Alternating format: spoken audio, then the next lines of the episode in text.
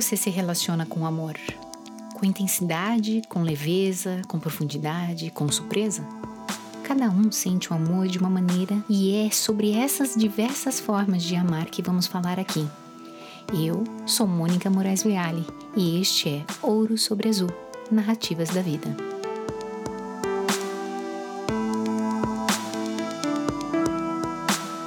O que é o amor para você? O amor é entrega, é infinito enquanto dura, é instante, é segundo, é a vida inteira. O amor é dolorido ou é dor que desatina sem doer? O amor é um estado de espírito ou um sentimento perene? Olha, se a gente for tentar definir o amor, vamos ficar muito tempo aqui e ainda assim é possível não chegar a conclusão nenhuma. A única certeza que a gente pode ter é que o amor é um sentimento único para cada um. Isso é bom e todos nós merecemos sentir o amor da melhor maneira possível. Não há nada mais especial nesta vida do que amar e ser amado. Existe aquele amor sem cobrança, o amor de família, de pai e mãe, o amor fraterno, o amor conjugal, o amor que a gente nutre pelos amigos e familiares o amor que a gente tem por tudo aquilo que a gente constrói de momentos a carreiras. Mas hoje vamos falar do amor no relacionamento a dois e de como estamos nos relacionando com esse sentimento. A ciência tenta explicar o que acontece com a gente quando a gente ama. E de fato, Comprovadamente, existe uma série de interações fisiológicas e um intenso jogo de hormônios que estão ativados quando a gente ama. Nosso corpo muda, nossa mente muda, sentimos mais ou menos fome. E essas sensações podem durar horas, dias, semanas, anos. Mas por quê? Bom, realmente existe uma explicação científica. Você certamente já ouviu falar no hormônio do amor produzido no hipotálamo. Uau, que palavra difícil! A ocitocina, também conhecida como hormônio do amor, costuma ser liberada quando estamos perto de quem a gente ama. E esse hormônio provoca uma série de reações no nosso corpo. Os níveis de cortisol, o hormônio do estresse, diminuem, a sensação de prazer aumenta e o bem-estar físico e emocional se instala. Várias pesquisas e experimentos já apontaram que os níveis de ocitocina aumentam consideravelmente quando nos apaixonamos e quando a gente está perto de quem a gente ama. Ao liberar o hormônio do amor, nosso cérebro libera também a endorfina, que traz uma série de benefícios para a saúde. Ou seja, a ciência já explicou o que o amor faz para o nosso corpo, mas ainda não conseguiu decifrar como manter acesa a chama do amor ou dar a receita de um relacionamento feliz e duradouro. E talvez seja porque não existe uma receita. Cada relacionamento é único, assim como o amor. Você não vai conseguir amar do mesmo jeito duas vezes. Mas a boa notícia é que você pode escolher amar sempre e o amor deve estar relacionado ao desenvolvimento, ao crescimento, à inspiração. A forma como nos relacionamos com o amor está diretamente ligada à nossa qualidade de vida. E ninguém escolhe ficar num relacionamento ruim ou ter uma qualidade de vida péssima, não é? Hoje eu não quero falar aqui dos relacionamentos ruins ou abusivos, mas com certeza a gente vai abordar esse assunto em outros episódios. Hoje quero falar do amor que a gente escolhe sentir e também que a gente escolhe parar de sentir quando percebe que não é recíproco ou que parceiro ou a parceira não está mais olhando na mesma direção. Por isso trago algumas histórias de mulheres que vivenciaram e se relacionaram com amor de diferentes formas. A Ronise Vilela foi casada por quase 20 anos e tem uma filha adolescente se separou e conta pra gente o que aprendeu com esse relacionamento.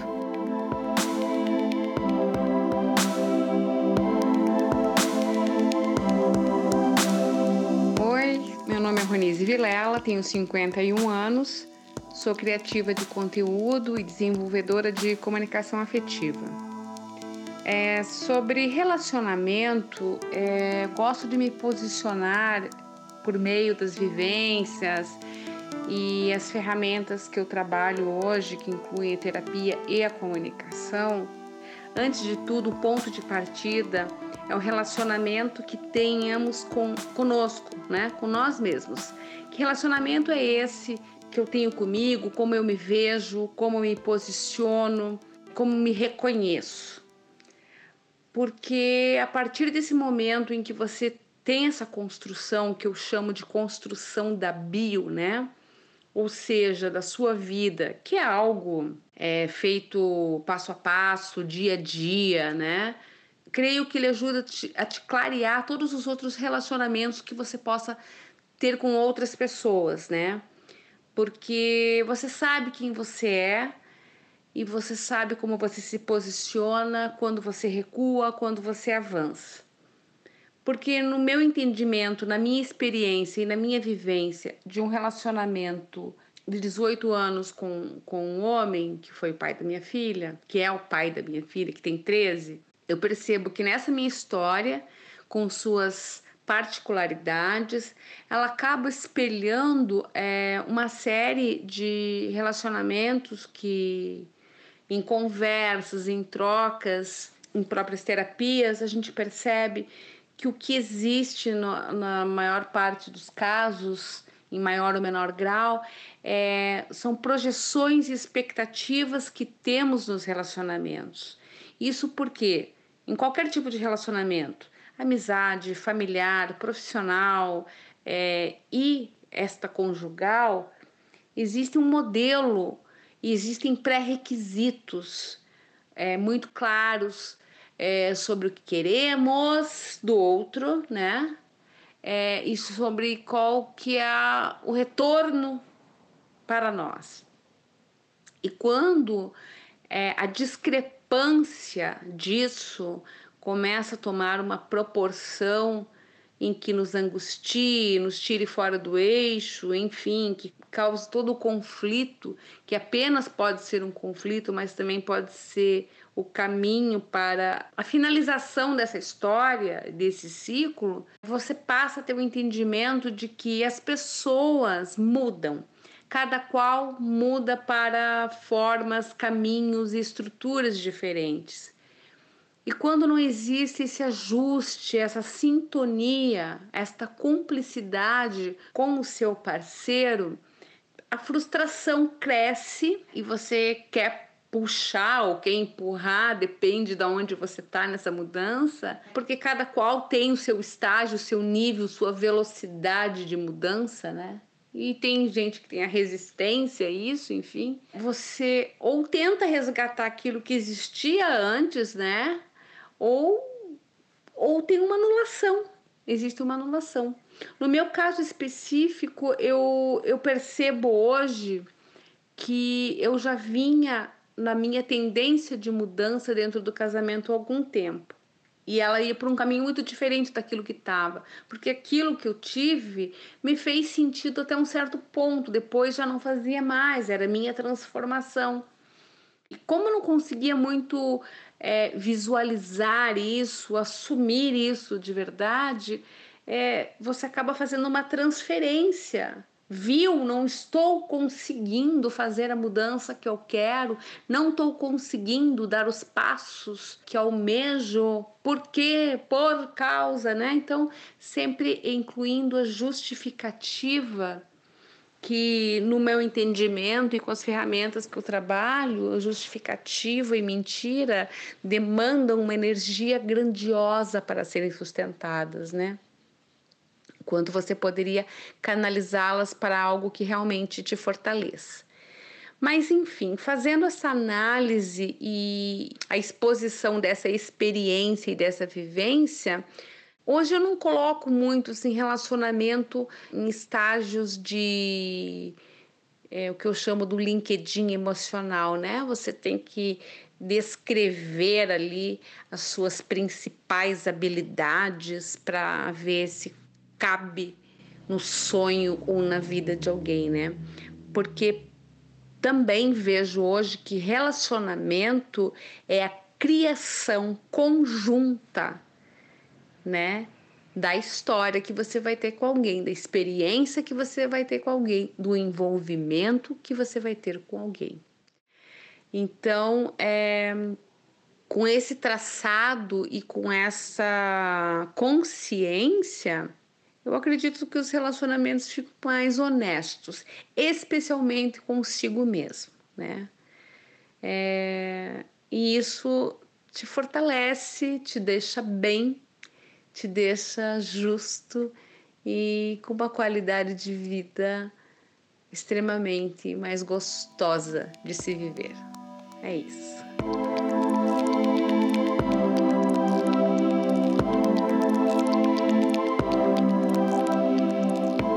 Que história bacana a da Ronise. Acho que muita gente vive isso, amar intensamente, mas chegar a um determinado momento que aquele amor se transformou e ter maturidade para encarar isso e mudar. É um processo de autoconhecimento muito grande. Nem sempre é fácil, muitas vezes é doloroso, porque existe o amor romântico e existe o amor do dia a dia. No começo pode ser tudo lindo, fácil, mas, gente, o amor duradouro existe esforço, sim. É uma construção diária. Manter um relacionamento feliz e principalmente saudável é um desafio. E não tem fórmula. Alguns cientistas até tentaram e tentam descobrir a receita de sucesso dos casais felizes, mas vamos combinar né, gente? O que funciona para um não funciona para o outro. O que a gente pode tentar é evitar o sofrimento e a dor, sentimentos que não combinam em nada com amor. A psicóloga britânica e terapeuta de casais Sue Johnson, bastante conhecida por seus livros sobre relacionamentos românticos, utiliza o termo responsividade emocional para definir o segredo do sucesso nas relações. Na psicologia, essa responsividade se refere a uma comunicação efetiva e sincera e atitudes compreensivas, ou seja, tudo a ver com entender e compreender o outro, com muita conversa e livre de julgamentos e críticas. Isso promove uma conexão emocional forte, que é uma das chaves para ter um relacionamento mais saudável. Vocês que já viveram uma relação duradoura sabem, né? No começo é tudo lindo, o amor explode no peito, mas com o passar o tempo, os conflitos são tão inevitáveis. Aí tem alguns caminhos: o afastamento, a defensiva, a culpa e até a separação. Mas nada disso pode impedir a gente de tentar novamente. A cartunista Priscila Vieira, criadora da personagem Amélie, contou aqui para o Ouro sobre Azul um pouco das experiências que teve e como está lidando com elas atualmente. Gente, para quem não conhece, anota e dá um Google. Priscila é curitibana e criou a personagem Amélie, uma boneca inflável bem desbocada. É a primeira boneca inflável feminista. Demais. As tiras da Amélie já foram publicadas nos jornais Metro, Folha de São Paulo e na UOL Notícias, rendendo muitas risadas e até um livro com as melhores tiras. E a criadora da personagem também tem uma maneira muito particular e com muito humor de lidar com os desafios reais do amor. Ela conta pra gente.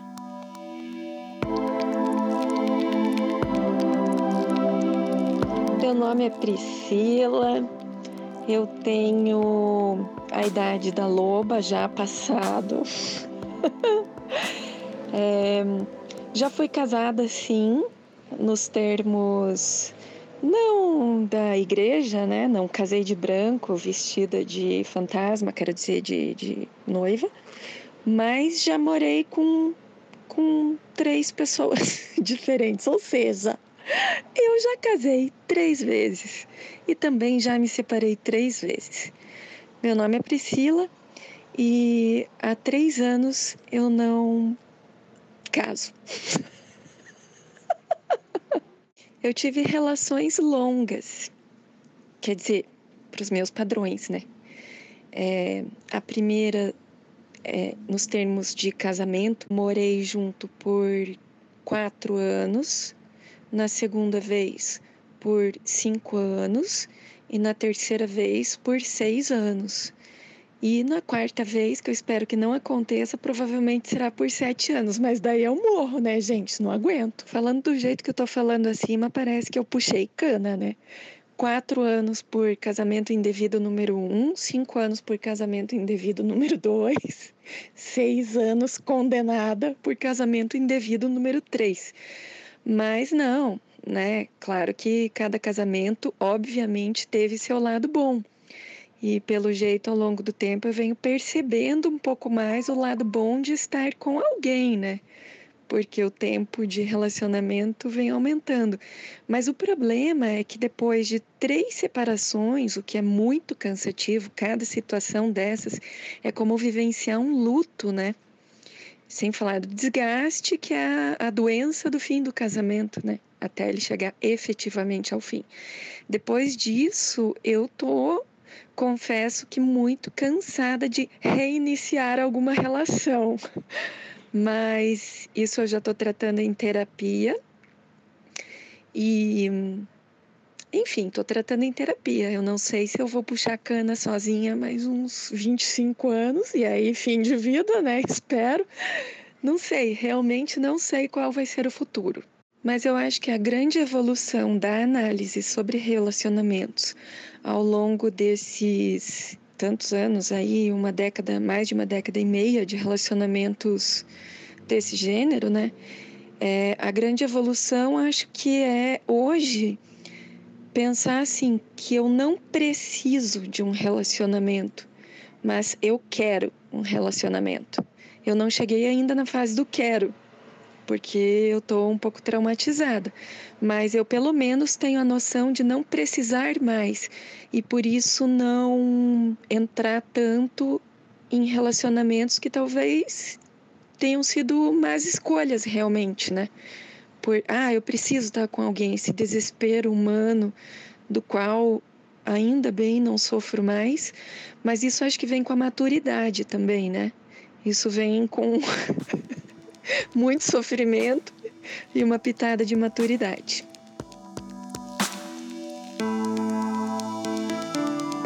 Gente, a Priscila fala tudo, não é? Maturidade é a palavra-chave. Ser maduro emocionalmente é ter a delicadeza e habilidade para tratar o outro. É usar o autoconhecimento para a relação de uma forma a não se ferir e não ferir o outro. Porque quando acontece o sofrimento, gente, o amor se transformou em outra coisa. E a Priscila falou uma coisa muito interessante. A gente não precisa estar em um relacionamento, mas se você quer estar, então faça escolhas que contribuem para o seu crescimento pessoal e também como casal. Aprender com os erros e com as incertezas da vida faz parte do processo e amadurecimento, e a gente pode escolher viver esse processo sozinho ou com outra pessoa, de preferência que a gente ame muito, não é? Eu fui buscar histórias de pessoas que escolheram um parceiro para dividir a vida e, mesmo com as dificuldades, decidiram fazer a caminhada juntos. A empresária Adriana Mota, que mora em João Pessoa, na Paraíba, é um exemplo que isso acontece. Sim, na vida real, sem firulas, porque viver o amor também é escolha, gente. Olha que bacana o depoimento dela. Adriana, tenho 46 anos, sou empresária e mãe de uma filha de 14 anos. Eu conheci o meu marido quando eu tinha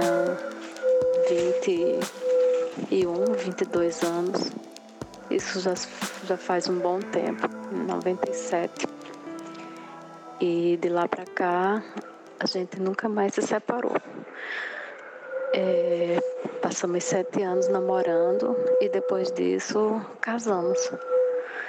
E hoje eu me dou conta de que a gente já passou a metade da nossa vida juntos que é muito tempo, porque a gente passou pelo processo de envelhecimento, amadurecimento, envelhecimento não, amadurecimento juntos, emocional e físico. E isso é muito louco. Esses anos todos tivemos altos e baixos, como todo mundo, todo casal tem. Teve um período que eu tivemos que morar em cidades separadas por causa do trabalho. Isso foi em dois momentos do nosso casamento. E foram momentos bem difíceis, porque a gente, apesar de estarmos separados fisicamente, a gente sempre esteve muito juntos.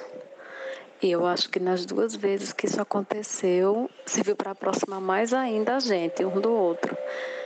E foi assim, o momento que a gente teve certeza de que a gente quer realmente ficar um com o outro. O nosso maior desafio tem sido superar o a crise financeira, o desemprego, a, a falta de perspectiva, de uma, uma visão mais ampla e os desafios de criar uma filha no meio desse mundo muito louco.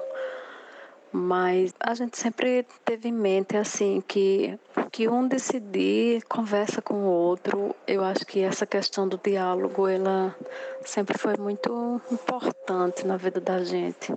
E eles somos bem diferentes e muito parecidos. Ele gosta do banho frio, eu gosto do banho quente. Ele gosta do salgado, eu gosto do doce. Ele gosta do dia, eu gosto da noite. Coisas desse tipo. E o que poderia, assim, parecer que atrapalhasse, né, ao longo do tempo.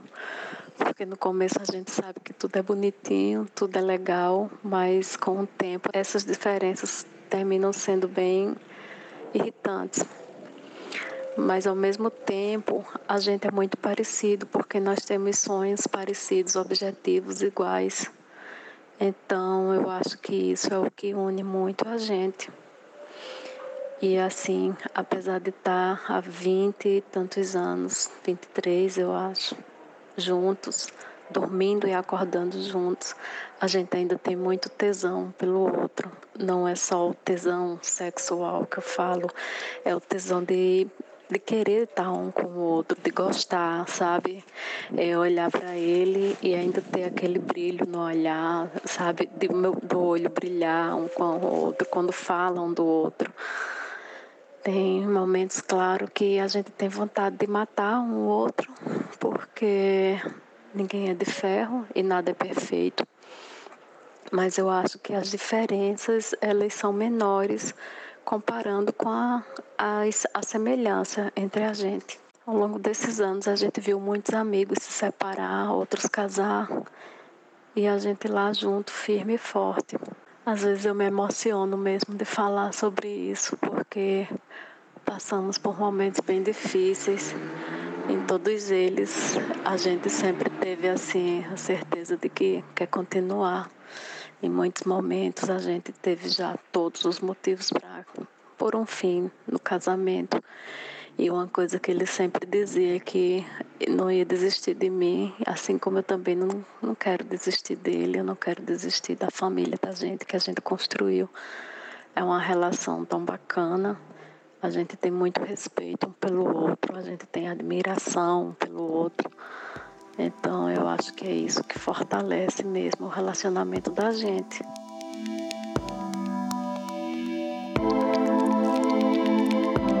Gente, que emocionante esse depoimento. Parabéns, Adriana. É muito bacana quando pessoas encontram e valorizam o amor verdadeiro.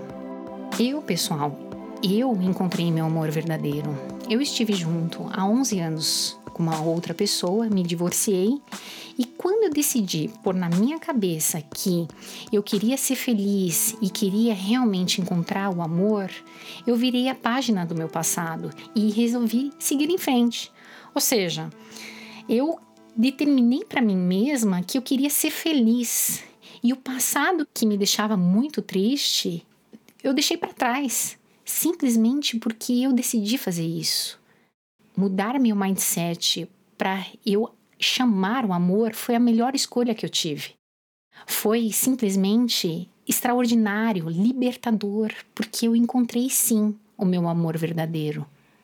Eu encontrei hoje meu marido e hoje nós somos casados e nós temos um filho lindo. Obviamente, nós temos diversidades na nossa relação, entre altos e baixos, mas o que importa é que eu decidi ser feliz, eu decidi amar aquela pessoa do jeito que ela é, com defeitos e qualidades. E eu enalteço a qualidade do meu parceiro, o que traz para um relacionamento simplesmente a abundância do amor verdadeiro. E um amor verdadeiro determina sim a nossa qualidade de vida, né? Nada melhor do que estar bem consigo mesmo e com o parceiro que a gente escolheu para fazer escolhas saudáveis e maduras para o nosso bem-estar. E isso vai determinar a nossa felicidade. Essa conexão com as pessoas que a gente valoriza e que nos valorizam também é uma segurança para a gente seguir em frente com muito amor, sempre. Eu sou Mônica Moraes Viale e este é Ouro sobre Azul Narrativas da Vida.